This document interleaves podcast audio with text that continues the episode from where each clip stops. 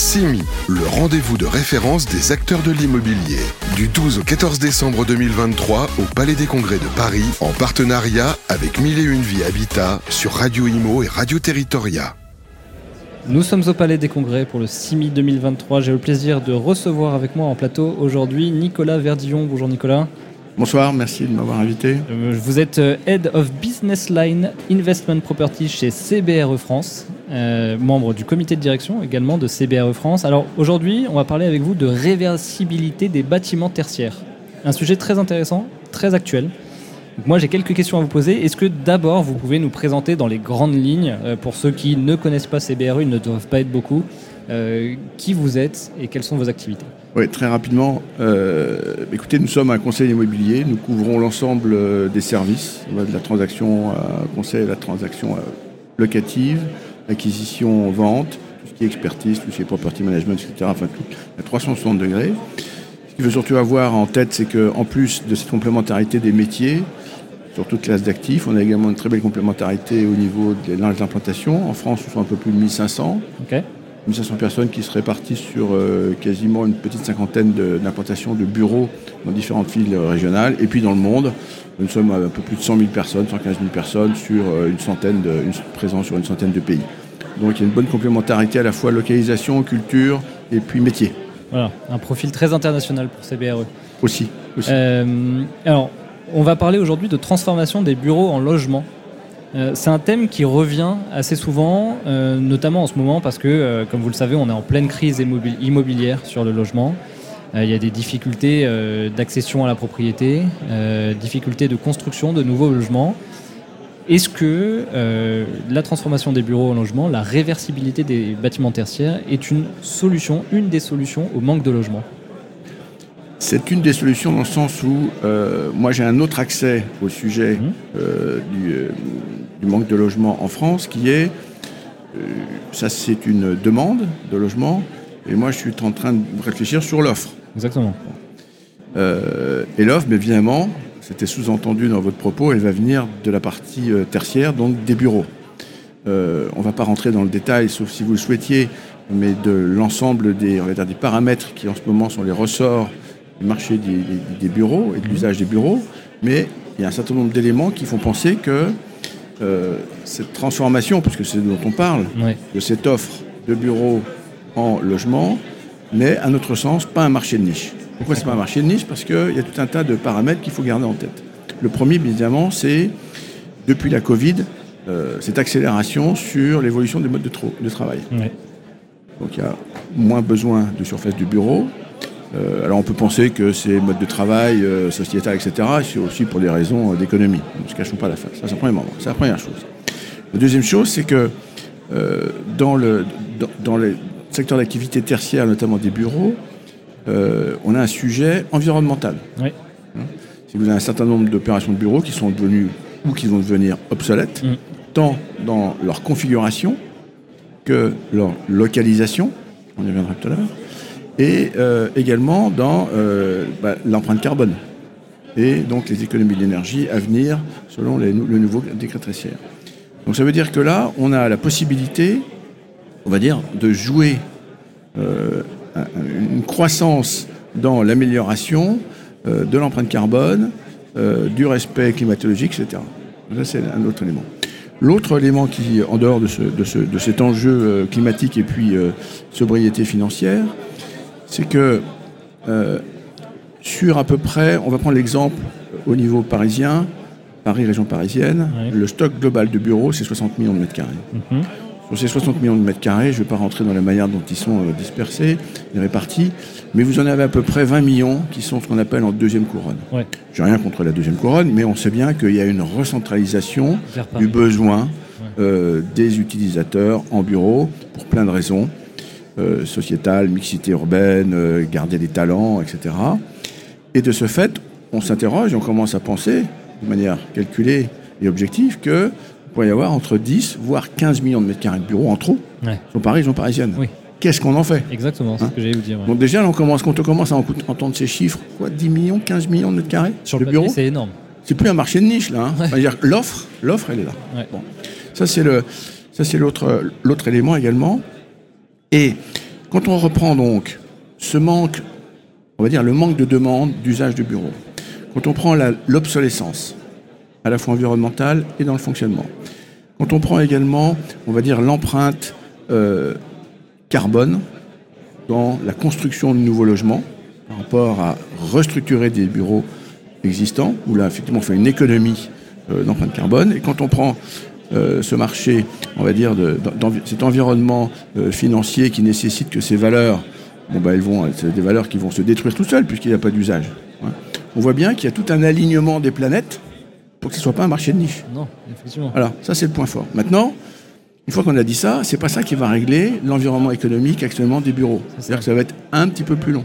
Ce ça va être un peu compliqué. Est-ce que c'est facile de transformer des bureaux en logements?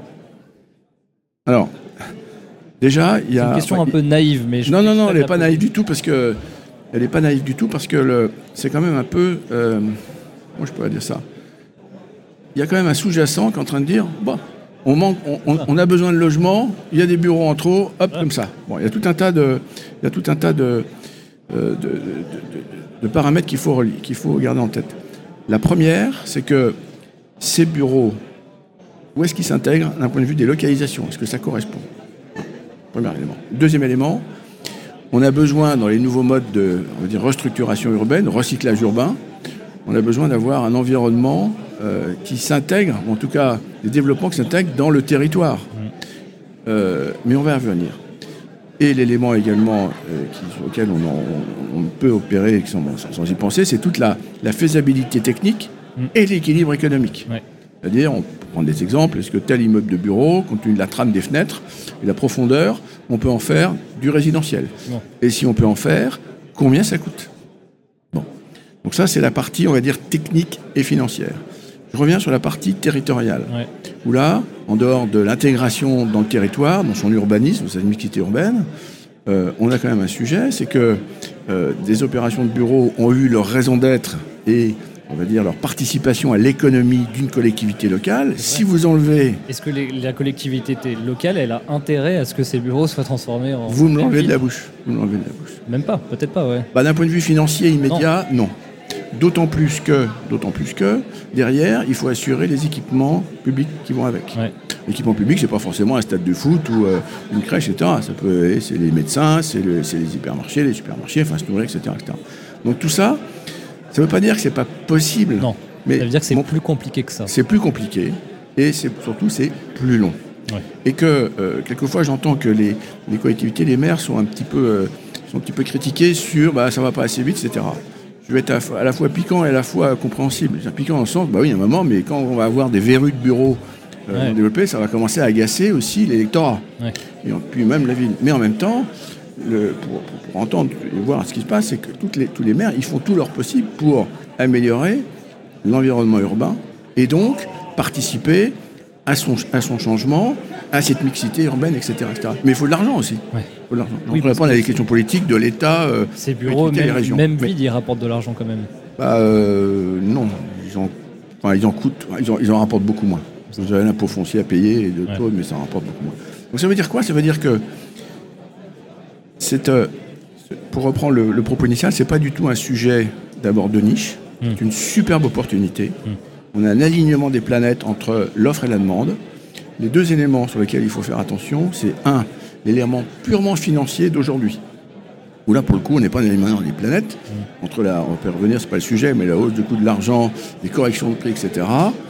Euh, est-ce que c'est une opération rentable, in fine? bah, C'est toujours mieux qu'une valeur négative. Un bureau vide, ça vous coûte de l'argent. Bon il faut qu'il y ait une stabilisation, il faut une correction des prix, ça, ça prend un petit peu de temps. Il faut une stabilisation du coût de l'argent, une reprendre du liquidité, etc. etc. Bon. Et en plus de cette, de cette euh, correction de prix nécessaire, euh, l'alignement des planètes ne veut pas dire que va ça va se faire en. On revient à mon propos tout à l'heure, ça va prendre du temps. Hein. ça va c'est, un sujet à, 10 ans. Euh, j'allais dire que on ne peut pas imaginer l'urbanisation, c'est un temps long. L'immobilier est un temps long.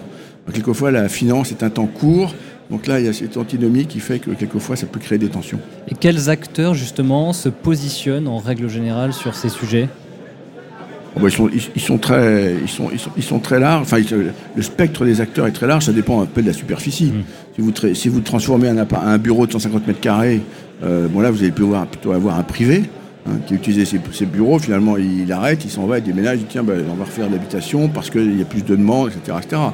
Mais euh, après, dans les différentes strates, en fait, on parle de sujets, soit il y, a des, modèles aux alentours des 500 1000, 1000 mètres carrés, où là, on peut voir un peu des, on peut voir des, personnes morales qui jouent dessus, qui portent morale. Ça peut être des opérateurs privés euh, qui créent de la valeur ajoutée, ça peut être euh, des, promoteurs. Euh, après, quand plus on monte dans les strates de superficie, on tombe à ce moment-là sur à la fois des promoteurs, donc des personnes morales, et puis on tombe aussi sur les bailleurs sociaux. Il y a énormément de bailleurs sociaux. D'ailleurs, quand on voit toutes les statistiques, je prends simplement un exemple de Paris. Transformation de logement en bureau, Paris, c'est 42% en logements sociaux. Ah oui, ok. Hein donc, donc ce sont les différents acteurs. Après, si on rentre dans l'autre question qui est quel est le type d'equity, de capital qui est derrière pour. Euh, il est vrai qu'il y a des fonds sont en train de se monter, qui sont voilà, et qui ont monté des fonds dédiés à cela, dedans un tas de paramètres. Hein, et des fonds importants Oui, ça peut. que, alors, et ces fonds, qu'est-ce qu'ils font? Et moi de répétition, mais c'est soit pour transformer alors le logement, ça peut être la résidence étudiante, des sociétés bien connues. Alors, ils sont un peu à tendance anglo-saxonne pour l'instant, dans, le, dans la source de l'equity. Et ça, ça marche très fort aussi pour tout un tas de, de, raisons. On est passé en étudiants, de mémoire, on est en, en 10 ans, là, on est passé de 2 millions 2 à 3 millions d'étudiants.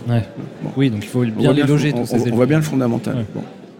Après, ensuite, vous avez un certain nombre euh, de fonds euh, dits à valeur ajoutée. Il faut pour répondre à la question aussi, je vais prendre un peu de recul mmh. sur euh, la levée de fonds dans le monde. Mmh.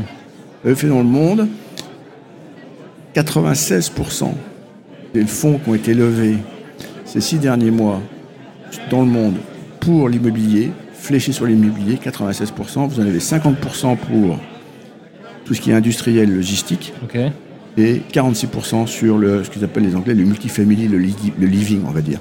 Donc globalement, le résidentiel. Donc ça, c'est des acteurs qui vont venir, qui vont participer, on va dire, à la, au reformatage, au recyclage urbain. Je reviens toujours en propos tout à l'heure, ce sont sur des business plans qui ne sont pas des business plans à deux ans. Non. Des business plans à minimum 5, 7 ans, voire 10 euh, ans. C'est ça.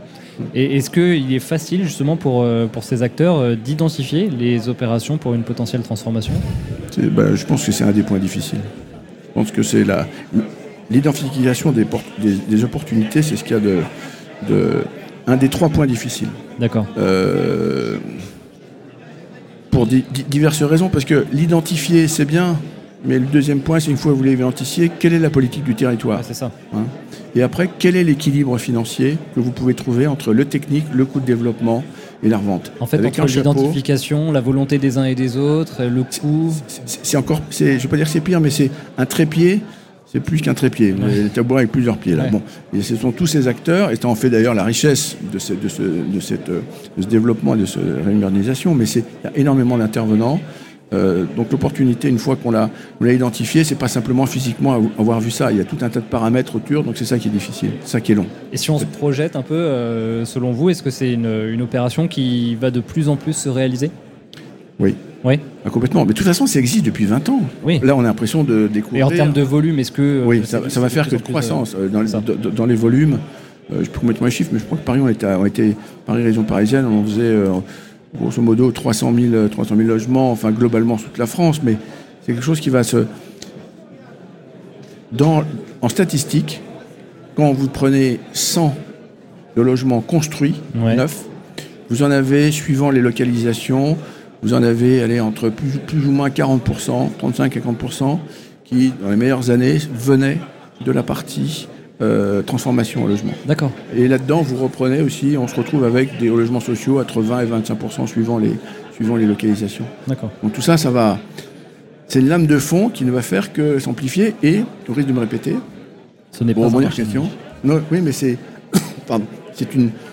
On va dire qu'on va, on va trouver dans ce momentum à la fois de changement sociétal, mmh. de besoin de logement, cette, cette bulle, on va dire, immobilière euh, qui est abîmé par euh, un changement du coût de l'argent, une opportunité pour accélérer ce rebondissement et cette transformation. une transformation comme une accélération. Merci beaucoup Nicolas Verdillon pour Merci. cet entretien. Je rappelle que vous êtes Head of Business Line Investment Property chez CBRE France. Bon Simi. Merci. CIMI, le rendez-vous de référence des acteurs de l'immobilier. Du 12 au 14 décembre 2023 au Palais des Congrès de Paris, en partenariat avec Mille et Une Vie Habitat sur Radio Imo et Radio Territoria.